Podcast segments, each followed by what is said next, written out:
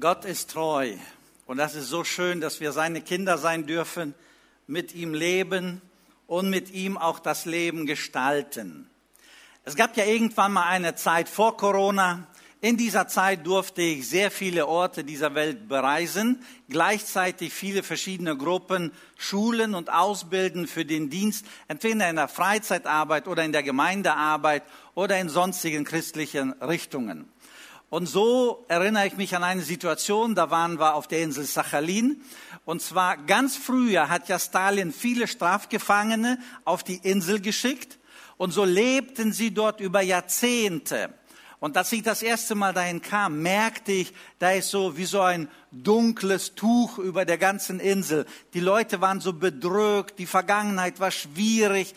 Und jetzt kommen wir dahin und fangen an mit Kinderfreizeiten, mit Jugendfreizeiten. Ich habe dort gedient, geschult, gepredigt, Lachse geangelt. Es war eine wunderschöne Zeit.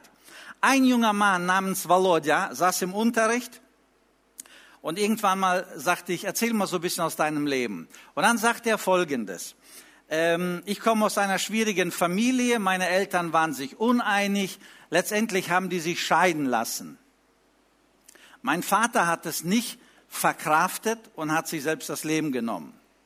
Als er dann tot war, ist meine Mutter in ein tiefes Loch gefallen, kam damit überhaupt nicht zurecht und hat sich auch das Leben genommen.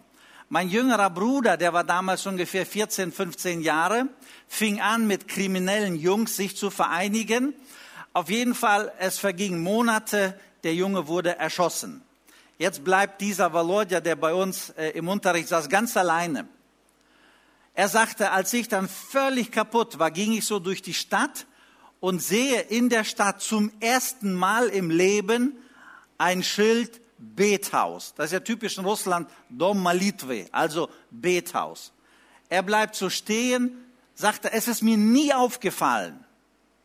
Aber jetzt hat er es gesehen, Bethaus. Er näherte sich und da waren ein paar Leute, die waren sehr freundlich, die haben ihn aufgenommen, eingeladen. Er saß mittendrin, hörte zu von Jesus, von der guten Botschaft und hat sich bekehrt und wurde ein Christ.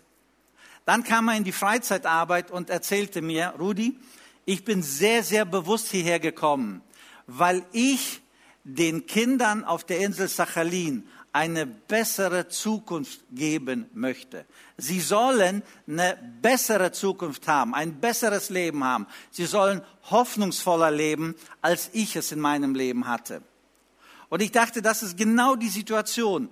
Egal wo wir stehen, wenn Jesus in unser Leben kommt, wenn der Heilige Geist uns erfüllt, dann bekommen wir eine Hoffnung. Dann bekommen wir eine lebendige Hoffnung, eine aktive Hoffnung, eine Hoffnung, die mit uns etwas macht. Eine Hoffnung, die uns motiviert, eine Hoffnung, die uns Kraft schenkt, die uns nach vorne bewegt und treibt und wenn wir auch wirklich dann verändert weitergehen können. Diese Hoffnung, von der ich heute sprechen möchte und wie man mit Hoffnung die Zukunft gestalten kann, diese Hoffnung ist eine Lebensgrundlage. Entweder du hast diese Hoffnung oder du hast sie nicht. Aber man kann jetzt ganz schwierig so dümpeln. Ne? Wir positionieren uns mit der Hoffnung auf der, auf der Hoffnung und möchten an diese Lebensgrundlage haben. Eine Hoffnung, wo wir sagen, Mensch, es lohnt sich für diese Hoffnung, für diese Zukunft. Es lohnt sich, sich dafür einzusetzen, zu arbeiten oder zu kämpfen. Diese Hoffnung, von der ich sprechen möchte und mit der wir dann das Leben gestalten, ist ein Kapital. Also es gibt ja Familien, die geben ihren Kindern Ballast mit. Ballast bedeutet, es erschwert das Leben, weil Papa, Mama uneinig waren, weil Papa, Mama geistlich nicht orientiert waren, weil Papa, Mama nicht so richtig klar kamen und so dümpeln die Kinder mit einem Ballast und Kinder haben auch Mühe. Es ist nicht immer so, aber recht häufig. Ich möchte heute von einer Hoffnung sprechen, die als Kapital uns allen gegeben ist und damit wir mit diesem Kapital ins Leben, durchs Leben gehen. Diese Hoffnung gehört zum Menschen, so wie der Sauerstoff zum Leben. Wenn ein Mensch keinen Sauerstoff hat, so kann er das Leben nicht so gut gestalten. Wenn die Sauerstoffsättigung runtergeht, dann fangen alle möglichen Bilder und Halluzinationen an und so weiter und so fort. Auf jeden Fall, es ist wie der Sauerstoff für den Menschen. Hoffnung schenkt Mut zum Weitermachen und das Wichtigste ist Vertrauen in die Zukunft. Und ich möchte heute so sprechen, dass wir dann auch wirklich sicher, entschlossen, positiv in die Zukunft gehen können. Nicht irgendwie mal gucken, was die Zeit nach Corona uns bringt, mal gucken, was wir wirtschaftlich erleben, mal gucken, ob es schwieriger wird oder leichter wird, sondern eine Hoffnung, die Vertrauen in die Zukunft schenkt. Eine Hoffnung, mit der ich morgens aufstehen kann und sagen kann, egal ob es mir heute gelingt oder nicht, aber der Herr ist mit uns und der Herr ist da. Papst Benedikt XVI. kam vor einigen Jahren nach Köln zum Weltjugendtag und er sagte, ich bin hergekommen, um die Hoffnung der jungen Menschen zu beleben. Also war das nötig. Also sind viele junge Menschen so ein bisschen von der Hoffnung abgedriftet. Die Perspektive ist verloren gegangen. Und deswegen sagte er, ich bin hergekommen, um die Hoffnung zu beleben. Die Bibel nennt das etwas anders. In Psalm 71, da heißt es, meine Hoffnung bist du, Herr, und meine Zuversicht von meiner Jugend an. Eine klare Position. Meine Zuversicht, meine Hoffnung ist Gott, der Herr. Eine bekannte Stelle aus Jeremia 29. Ich habe Gedanken des Friedens. Ich will euch eine Zukunft und eine Hoffnung geben. Wenn ich 1. Petrus 1, Vers 3 nehme, dann heißt es, gelobt sei Gott, der Vater unseres Herrn Jesus Christus, der uns wiedergeboren hat. Merken wir, ein wichtiges Wort. Wiedergeboren hat. Das heißt also, der uns mit dem Geist Gottes gefüllt hat, damit wir eine lebendige Hoffnung haben. Nicht nur so, ach, vielleicht oder ich hoffe oder kann sein. Nein, es ist so. Mit Bestimmtheit können wir sagen, wir sind wiedergeboren, wir sind Kinder Gottes, wir haben einen Auftrag in dieser Welt und dem müssen wir gerecht werden. Und jeder hat seine Plätze, zu Hause, in der Nachbarschaft, in der Sippe, auf der Arbeit, jeder hat seinen Platz. Und den Platz einzunehmen, den Platz zu gestalten, den Platz auszufüllen, das ist unser Auftrag. Nicht irgendwie, sondern die Bibel ist auch sehr, sehr klar. In Johannes 1, Vers 12 schreibt Johannes, wie viele Jesus aufnahmen, denen gab er Macht, Gottes Kinder zu werden. Also jeder Mensch, der ganz bewusst sagt, Jesus, ich glaube, dass du nicht nur eine historische Person in Israel gewesen bist, sondern ich glaube, dass du der Sohn Gottes bist. Ich glaube, dass du am Kreuz auf Golgatha für meine Schuld gestorben bist. Und alle, die Jesus so annahmen, die das Erlösungswerk am Kreuz auf Golgatha personifiziert haben, für sich in Anspruch genommen haben, das sagt die Bibel, wurden Gottes Kinder. Galater, also Paulus schreibt in Galater, weil ihr nun Kinder Gottes seid, weil ihr nun Kinder Gottes geworden seid, hat Gott den Geist seines Sohnes, also den Geist Jesu, in euer Herzen geschickt, der in euch aktiv ruft, aber lieber Vater. Das heißt, der Geist Gottes ist in unser Leben hineingesandt.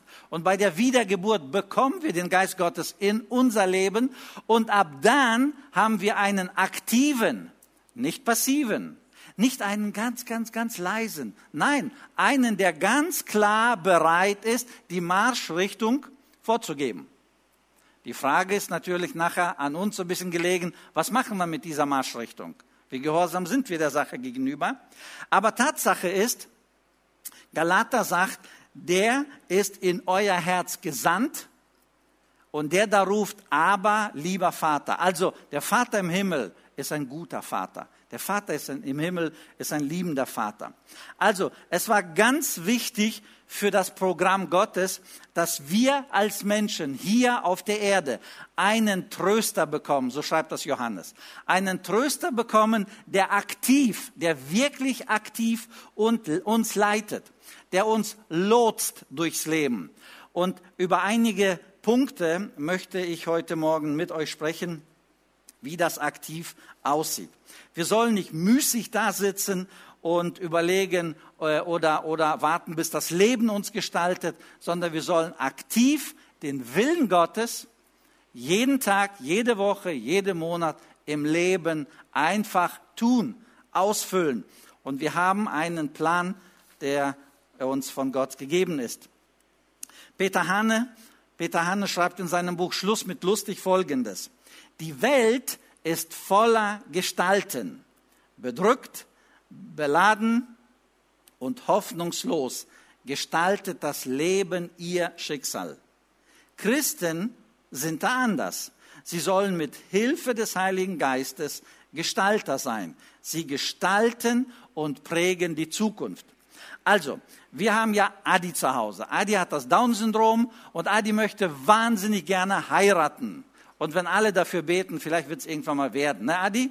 So, Adi redet, ohne dass ich es jetzt übertreibe, jeden zweiten Tag, er muss seine Zukunft gestalten. Das ist ein Thema.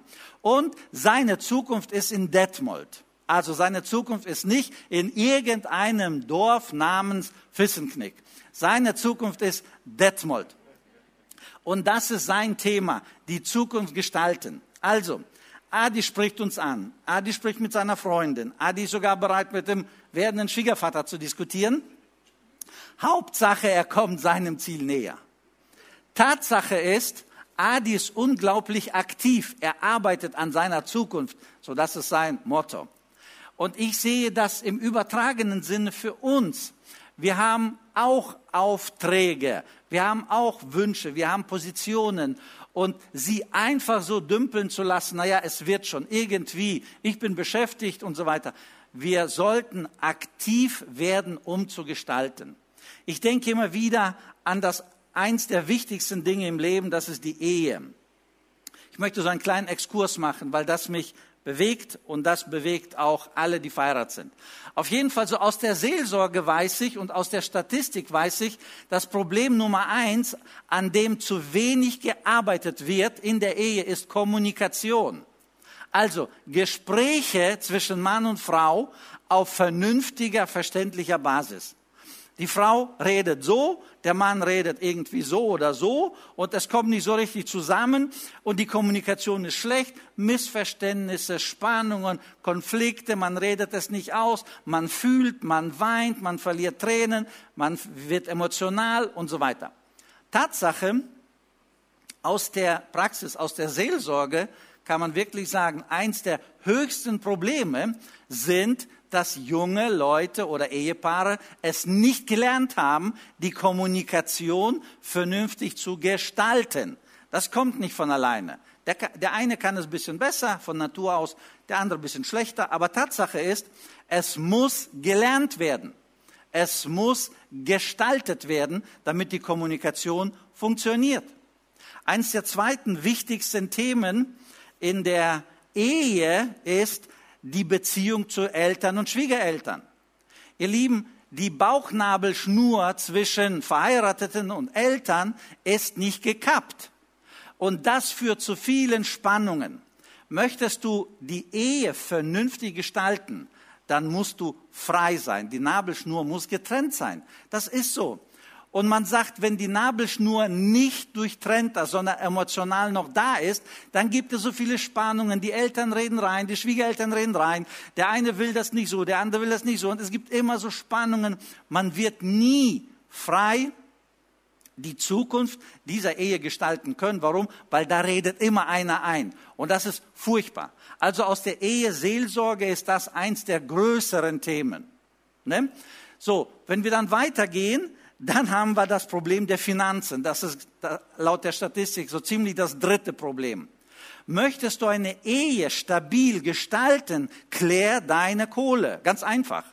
Es gibt so viele Spannungen. Der eine möchte so ausgeben, der andere möchte so ausgeben. Der eine möchte nur sparen, der andere möchte nur leben. Der eine möchte ein besseres Auto, nein, ein älteres Auto, ein besseres das, eine bessere Reise. Und dann geht's los. Und dann streiten die sich über den Zehnten. Der eine will nicht, weil er kein Geld hat, weil er ein zu teures Auto hat. Nein, wir haben zu viel fürs Haus, jetzt können wir nicht spenden. Und es gibt so viele Probleme. Ihr Lieben, klare Ansage bring deine Finanzen in Ordnung und dein Leben wird entspannter. Merken wir, klare Ordnung.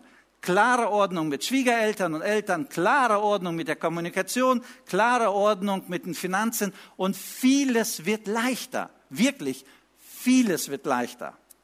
Wo kann man das alles lernen? Man kann es lernen, man kann Bücher lesen, man kann mit Leuten sprechen, man kann die Ältesten besuchen, die haben da schon viel mehr Erfahrung. Gott sei Dank sind die meisten über 50, haben schon einiges gelernt. Tatsache ist, wenn wir nicht unser Leben gestalten unter dem Einfluss von guten Menschen oder ich komme gleich zum Gedanken Heiliger Geist, dann werden wir so leben irgendwie und das Leben und die Umstände werden uns kommandieren und wir werden nicht zielgerichtet leben, sondern wir, wir werden so dümpeln. Das Schicksal wird uns steuern und letztendlich leiten. Das ist nicht gut. Jesus Christus, als er auf äh, dieser Welt mit seinen Jüngern wandelte und sie lehrte und führte, hat er eine geniale Aussage gemacht. Kurz bevor er gen Himmel fuhr, sagte er, Leute, ich werde gen Himmel fahren zu meinem Vater.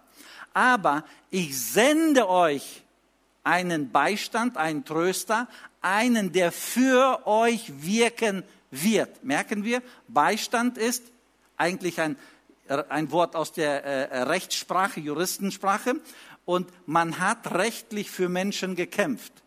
Und genauso sagt Jesus, ich sende euch einen Beistand, den Heiligen Geist, und er wird, und das ist mein erster Gedanke, er wird bei euch bleiben. Jesus selbst kam, lebte hier, ist gen Himmel aufgefahren. Der Heilige Geist aber wird kommen und er wird bei euch bleiben. Und das ist die gute Nachricht, die wir heute haben.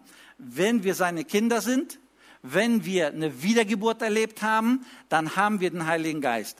Ohne den Heiligen Geist gibt es keine Wiedergeburt. Und ihr Lieben, niemand kommt in den Himmel, in die Ewigkeit, der nicht wiedergeboren ist. Menschen können das nicht beurteilen. Das ist überhaupt nicht unser Job.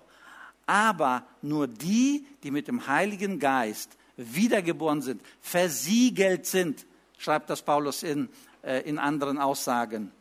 Oh, ich darf sogar was trinken, ne? Danke. Ein Schluck. Auf jeden Fall, nur die, die wirklich mit dem Heiligen Geist versiegelt sind, die sind dann diejenigen, die gerettet sind.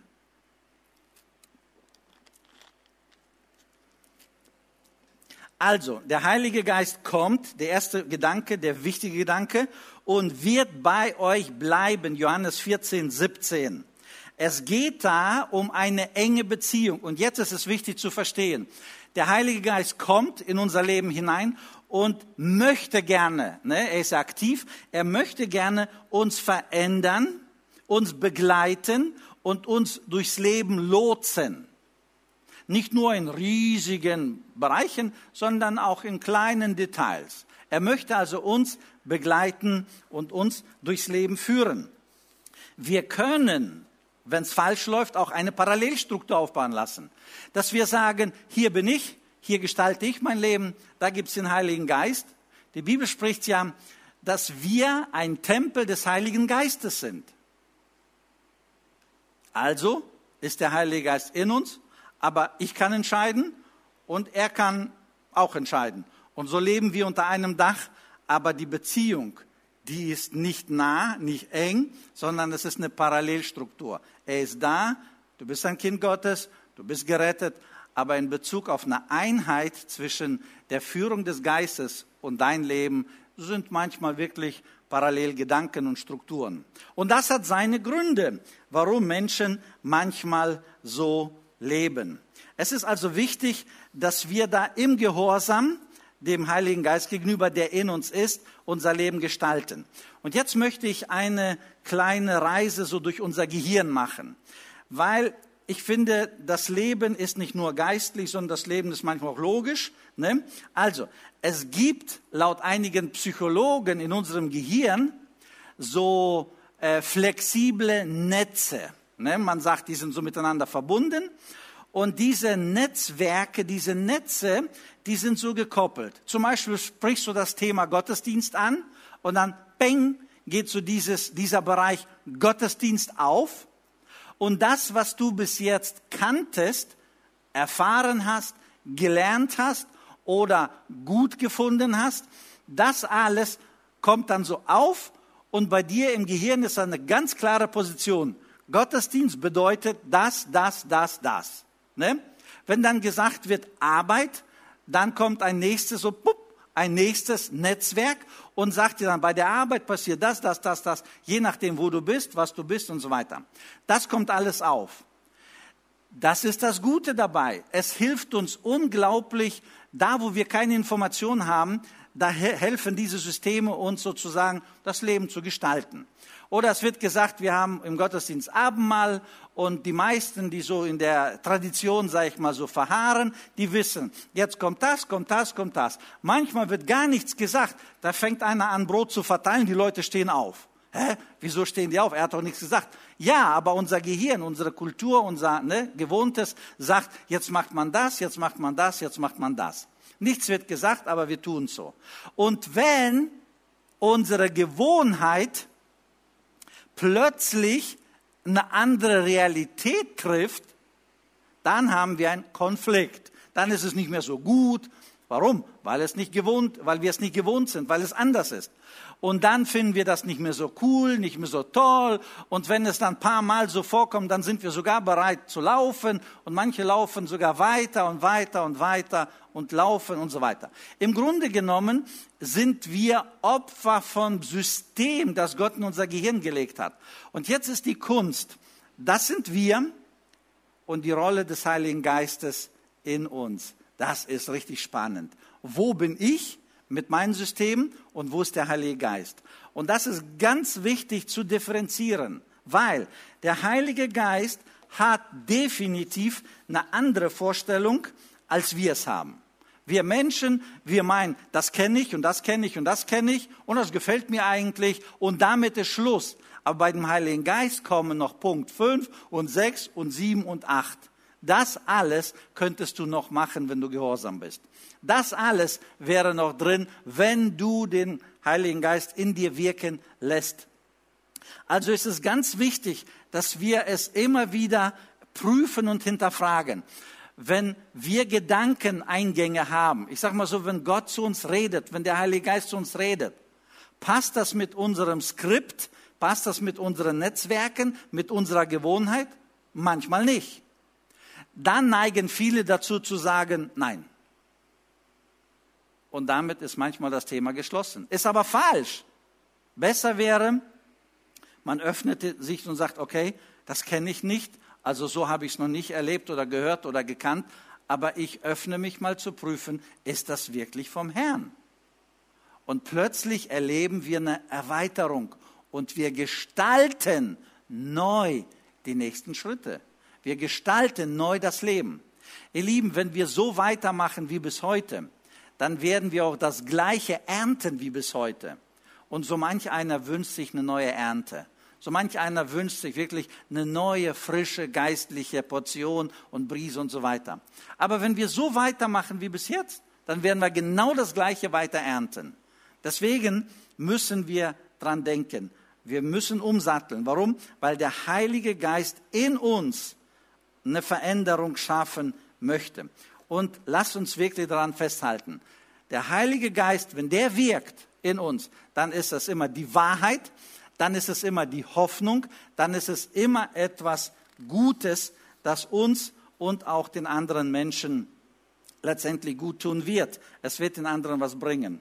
Ich stelle das in meinem Leben häufig so vor, wenn Gott wirkt, ne, wenn ich mich öffne und sage, Herr, ich bin bereit, ich bin bereit, ich bin bereit, dass du mich veränderst, dass du mich erweiterst, dass du mich dehnst, dass ich anderes letztendlich sehe, als ich bis jetzt gesehen habe. Dass ich nicht nur meiner Gewohnheit nachlaufe, sondern dass ich wirklich für dein Wirken, für dein Reden bereit bin. Dann kannst du aber auch anders wirken.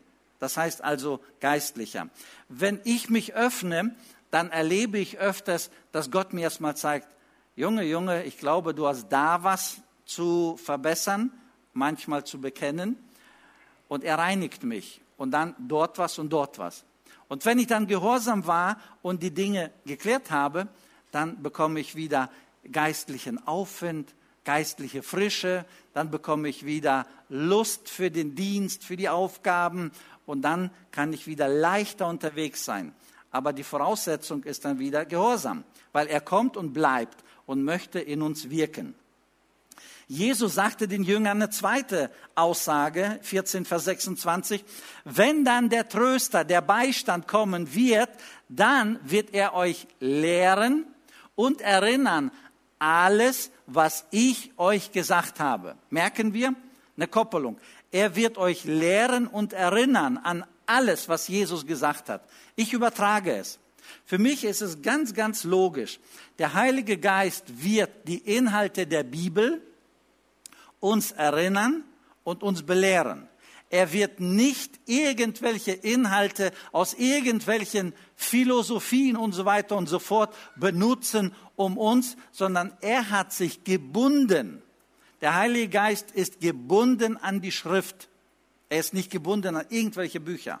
Er ist an die Schrift gebunden und er wird uns immer wieder mit dem Wort Gottes, mit den Anweisungen Gottes lehren weiterbringen und er wird uns erinnern an alles, was in der Bibel steht. Ihr Lieben, die Voraussetzung ist, dass wir die Bibel lesen. Wer die Bibel nicht liest, der hat unglaubliche Mühe, sich zu orientieren.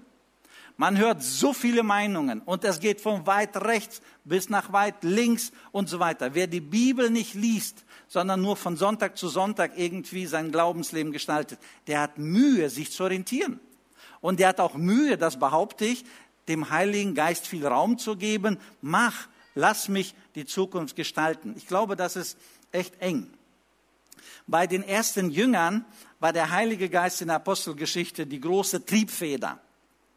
Er war der Lebensspender. Der Heilige Geist leitete Paulus, er leitete die Apostel, er leitete die Jünger und der Heilige Geist war die Triebfeder, die Kraft, die letztendlich den Weg für die Jünger gegangen und auch bereitet hat. Peter Strauch ist ein deutscher Pastor. Er sagt eine interessante Aussage. Die entscheidende Frage für einen Christen lautet nicht, habe ich den Heiligen Geist, sondern hat der Heilige Geist mich. Joe hat ja zu Pfingsten über die Freundschaft mit dem Heiligen Geist gesprochen. Das ist richtig. Und ich sage im Grunde genommen das Gleiche, nur aus einer etwas anderen Perspektive. Wer mit dem Heiligen Geist keine Beziehung hat, der hat Mühe, sich geistlich zu orientieren. Der hat Mühe, den Willen Gottes zu tun und er hat Mühe, sein Leben hier unter die Führung des Geistes zu bekommen. Der Heilige Geist, wenn er uns dann hat, nicht ob wir ihn haben, wenn der uns hat, wenn wir gehorsam sind, dann fängt er an, uns zu belehren und uns zu, umzugestalten. Und der Punkt ist wirklich, für mich ist der Punkt ganz klar, der Punkt der Veränderung ist in der Bibel verankert. Der Heilige Geist wird sich nicht aus irgendeinem Lexikon irgendwelche Philosophien rausholen und uns jetzt diese Philosophien, diese Religion und so weiter aufdrängen. Der Heilige Geist wird einfach die Inhalte der Bibel, und da steht alles drin, was wir wissen müssen, die Inhalte der Bibel wird er in unserem Alltag reinpacken und wir dürfen dann sagen, ja möchte ich oder leider sagen einige, möchte ich nicht. Peter Hanne schreibt äh, in seinem Buch Schluss mit lustig, ich habe das mal gelesen, ein interessantes Buch, folgendes. Der Hunger nach Worten der Wahrheit in einer Welt von Lüge und Manipulation ist riesengroß. Wir sehnen uns in Zeiten der Verführung nach echter Führung, nach glaubwürdiger würdiger Autorität. Viele Menschen entdecken die Bibel ganz neu als Trost und als Kursbuch, als Kraftquelle und Energiereserve, als Maßstab und als Mutmacher. Jetzt kommt die wichtigste Aussage. Doch viel wichtiger ist es, dass aus dem Lesebuch ein Lebensbuch wird. Viel wichtiger ist es, dass die Leute nicht nur die Bibel lesen, sondern dass wirklich ein Lebensbuch wird. Dass wir anfangen, täglich uns unter das Wort zu stellen. Die Veränderung im Denken, die Ver Veränderung im Fühlen, die Veränderung im Reden und so weiter. Das möchte der Heilige Geist bewirken. Dass unser Alltag neu gestaltet wird geprägt durch den Heiligen Geist, geprägt durch die Schrift, geprägt durch die Inhalte der Bibel. Wir hatten mal in Fissenknick eine Nachbarin, sie ist mittlerweile verstorben, Sie hat uns beobachtet, wie wir so damals fünf, sechs, sieben, acht junge Familien zusammengekommen sind und alle hatten zwischen zwei und vier solche kleine Kinderchen und die waren alle zusammen es war laut und krach und die Mütter waren zusammen, sogar die Väter waren zusammen und so weiter und so fort. Und diese ältere Nachbarin hat uns beobachtet über Jahre und irgendwann mal sagte sie, ich bewundere ihre Beziehungen, dass sie so gesund, heil und so weiter sind. Und dann sagte sie Folgendes, aber ich glaube, dass ihr Glaube dabei eine, eine, eine erhebliche Rolle spielt. Ich glaube, dass ihr Glaube dabei wirklich zentral ist. Ohne dem Glauben wären wir schon längst zerstritten. Das hat sie indirekt anders gesagt. Ne? Der Glaube. Und das stimmt. Der Glaube, der verbindet. Der Glaube, der stärkt. Der Glaube, der bindet uns dann letztendlich zusammen. Wie kann ein junger Mann seinen Weg unsträflich gehen, wenn er sich hält an Gottes Wort. Das lernt eigentlich jeder in der Kinderstunde. Und ganz wichtig ist es, dass wir das auch behalten. Wenn der Heilige Geist wirkt, dann will er uns verändern. Und äh, die Veränderung geschieht sehr oft mit der Erkenntnis. Deswegen mein dritter Gedanke ist, Jesus sagt in Johannes 16, Vers 8, der Heilige Geist, wenn er kommen wird, wird euch die Augen öffnen für die Sünde. Was macht der Heilige Geist im Leben? Er will dir, er will mir die Augen öffnen für die Sünde. Warum? Wenn wir unser Glaubensleben nehmen, wenn wir das wie so ein Rohr nehmen, durch das Wasser fließt. Wenn das Rohr sauber ist, kommt da viel Wasser durch. Ich habe alte Rohre genug in meinem Leben gesehen, die so rausgeschnitten wurden. Äh, und dann siehst du, so ist das Rohr. Und durch den ganzen Mist in Müll und Partikelchen und was, was immer es da so alles gibt. Durch all das wurde letztendlich so ein kleines Löchlein und der Druck auf Verleitung ist so gut wie weg. Es funktioniert nicht. Warum? Da ist zu viel drinne. Und genauso, wer auf den Heiligen Geist nicht hört, wer auf die ähm, augenöffnenden Momente des Geistes in Bezug auf Sünde und Fehlverhalten nicht hört, der verdreckt. Der verdreckt, der verdreckt. Und der Glaube, jetzt hört bitte zu, der Glaube wird zur Tradition zur Gewohnheit. Man geht in die Kirche, weil es sich so gehört, damit ich zum Teil gesehen werde. Aber die geistliche Kraft ist so abgedrückt. Warum? Weil in Bezug auf Augen öffnen, in Bezug auf Sünde, wir die Augen geschlossen haben. Und wir sammeln Dreck.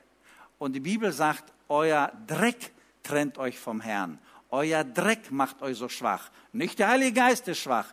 Ihr seid verdreckt. Deswegen noch die klare Ansage, Jesus sagt, wenn der Tröster kommen wird, dann wird er euch die Augen öffnen.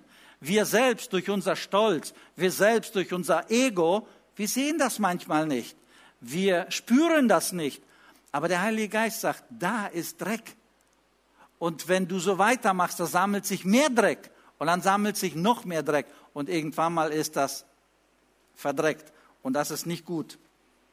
Es gibt eine sehr, sehr schöne Aussage die habe ich in der Bibel gelesen, zigmal natürlich, Sprüche 28. Wer seine Sünde leugnet, dem wird es nicht gelingen. Wer sie aber bekennt und dann lässt, der wird Barmherzigkeit erlangen. Ich habe das gelesen und peng, mich hat's umgehauen. Und Gott zeigte mir eine Situation.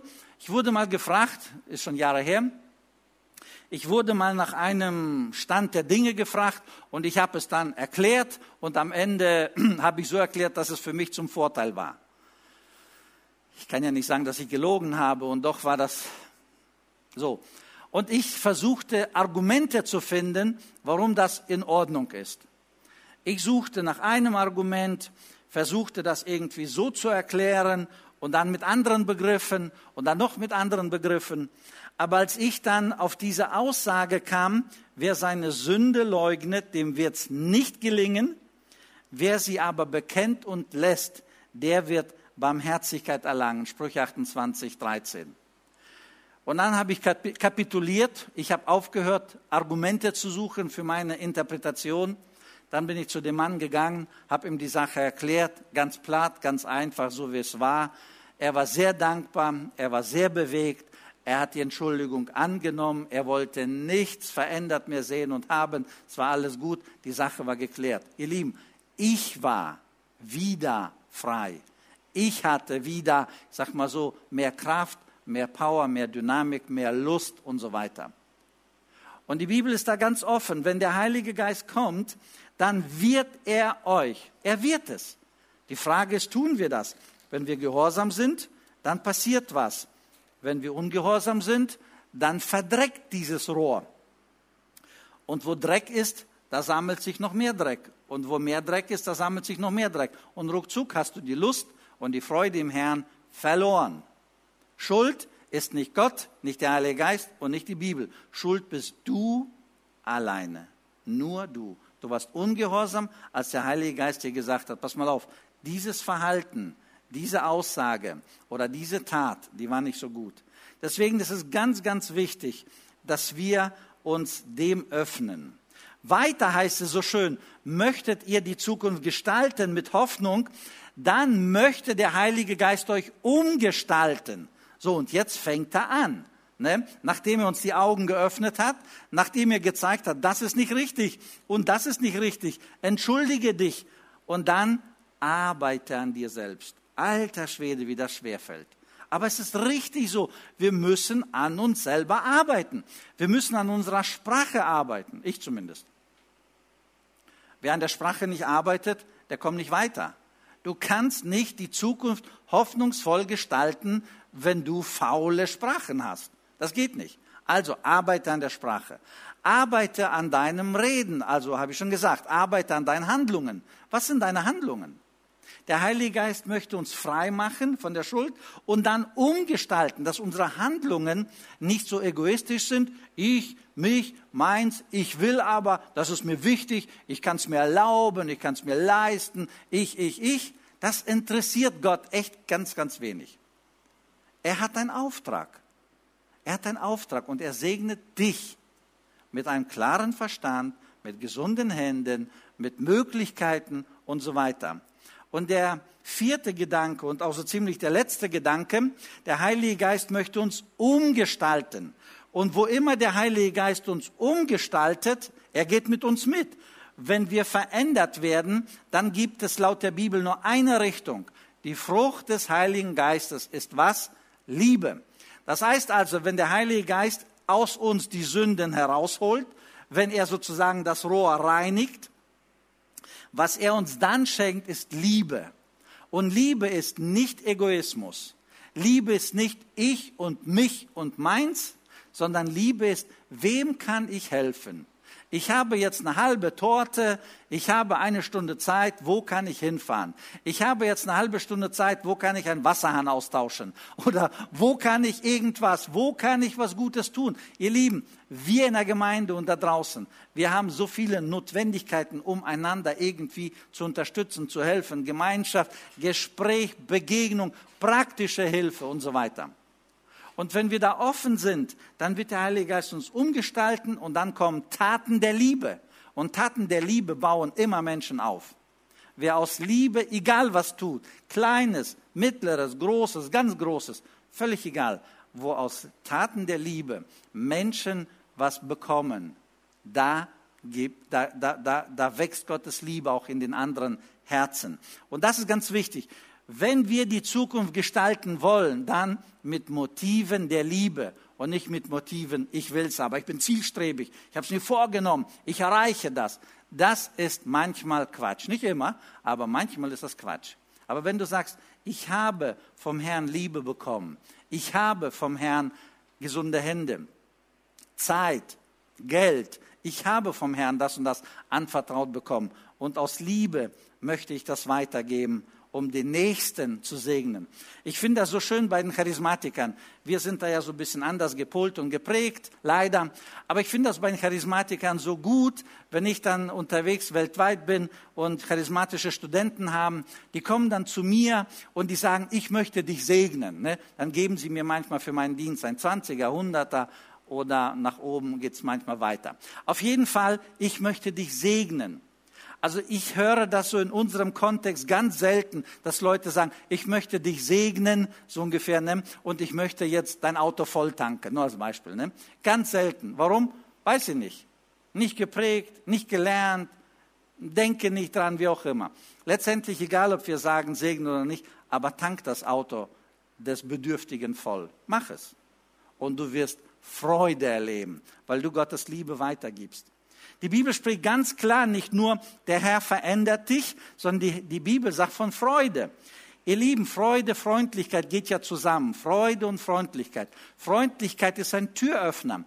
Wenn wir einander freundlich begegnen, nicht so negativ, brummig und das ist meins, was machst du hier, was willst du von mir, so ungefähr, sondern wenn wir freundlich begegnen, ne? das Wesen Gottes ist Freundlichkeit, Freude. Und diese Freude ist nicht abhängig vom Wetter, ist nicht abhängig vom Kontostand, ist nicht abhängig vom Auto, das ich fahre, ist nicht abhängig von der Küche, die meine Frau hat sondern die Freude ist abhängig von Gott selbst. Und in seiner Quelle, in seinem Wesen, in seinem Herzen gibt es genug Freude. Deswegen können wir fröhlich sein. Wir dürfen lieben, wir dürfen fröhlich sein, wir dürfen Freude erleben. Warum? Weil Gott die Freude ist. Und dann gehen wir durchs Leben. Wir haben nicht alles im Griff. Im Leben werden wir nicht alles im Griff haben. Aber wir gehen durchs Leben entspannt. Warum? Selbst wenn ich es nicht im Griff habe, aber Gott hat es im Griff. Und ihm entgleitet nichts. Und wenn du Sorgen hast, ich habe manchmal Sorgen, man glaubt es vielleicht schlecht, aber doch, ich habe Sorgen. Ich habe manchmal so Sorgen, ich habe manchmal Gedanken und dann versuche ich, diese Gedanken wegzubeten. Warum? Er ist der Chef. Er ist der Herr. Er hat alles. Ich habe sowieso nicht alles im Griff. Ich habe sowieso nicht alles unter Kontrolle. Aber er hat das. Und dann kannst du wieder frisch und fröhlich deinen Alltag gestalten. Und in den letzten Gedanken spricht die Bibel, wenn der Heilige Geist umgestaltet, dann schenkt er uns tiefen Frieden. Frieden in uns selbst, Frieden mit Gott, Frieden mit unseren Nächsten. Und dann dürfen wir aus diesem Frieden, so aus dieser Ruhe, aus dieser Entspannung, dann dürfen wir den Menschen begegnen. Ne? Dann dürfen wir nette Worte aussprechen. Dann dürfen wir auch manchmal vielleicht Kritik aussprechen, weil es angebracht ist. Auf jeden Fall, wir gestalten, aber wir gestalten aus dieser Ruhe. Nicht, weil ich genervt, weil ich sauer, weil ich enttäuscht bin, sondern aus dieser Ruhe, aus dieser Liebe reden wir, gestalten wir, arbeiten wir, dienen wir, malochen wir und so weiter. Und es wird eine Veränderung bewirken. Warum? Weil der Heilige Geist wirkt. Egal, ob ich Kleines oder Großes mache, ob ich für den Herrn in großen oder kleinen Dingen unterwegs bin, spielt keine Rolle. Wichtig ist mit dem Herrn, für den Herrn und mit seinen Instrumenten. Und seine Instrumente sind Liebe, Freude, Friede. Und wenn ich aus Frieden, aus liebevollen Motiven den anderen begegne, ein paar Worte rede, wie gesagt, Gutes tue, dann werden wir definitiv die Zukunft gestalten. Ich möchte das Ganze zusammenbringen zusammenbringen auf einen Punkt. Mit welchen Inhalten gestaltest du deine Zukunft? Mit Inhalten der Verbitterung oder mit Inhalten der Bibel? Mit Inhalten der Universität? Mit Inhalten der Bibel? Mit Inhalten der Philosophie? Positives Denken? Oder mit dem Wirken des Geistes? Mit welchen Inhalten? Gestaltest du aus Tradition? Gestaltest du aus Gewohnheit oder bist du bereit, dass der Heilige Geist diese Tradition, diese Gewohnheiten revidiert, korrigiert, verändert? Mein Gebet für mich und mein Gebet für dich ist es, dass Gott uns die Augen öffnet für das, was seins ist. Dass Gott uns die Augen öffnet für das, was sein Will ist. Es heißt so schön im Psalm 119, öffne mir die Augen, Herr, dass ich sehe die Wunder an deinem Gesetz. Und diesen Psalm habe ich in meinem Leben tausende Male, ich übertreibe nicht, tausende Male ausgesprochen im Gebet. Gott, öffne mir die Augen, dass ich sehe die Wunder an deinem Gesetz, an dem, was du tust, an dem, was du willst, an dem, was du wirkst.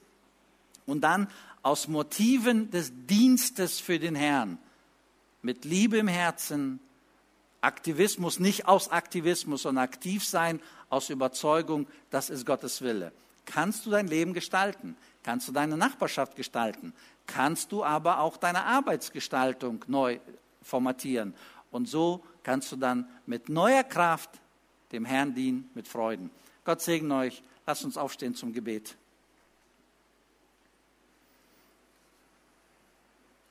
Und ich danke dir, Vater im Himmel, dafür, dass du ein herrlicher Gott bist. Ich danke dir von ganzem Herzen, Herr Jesus, dass du deinen Geist verheißen hast.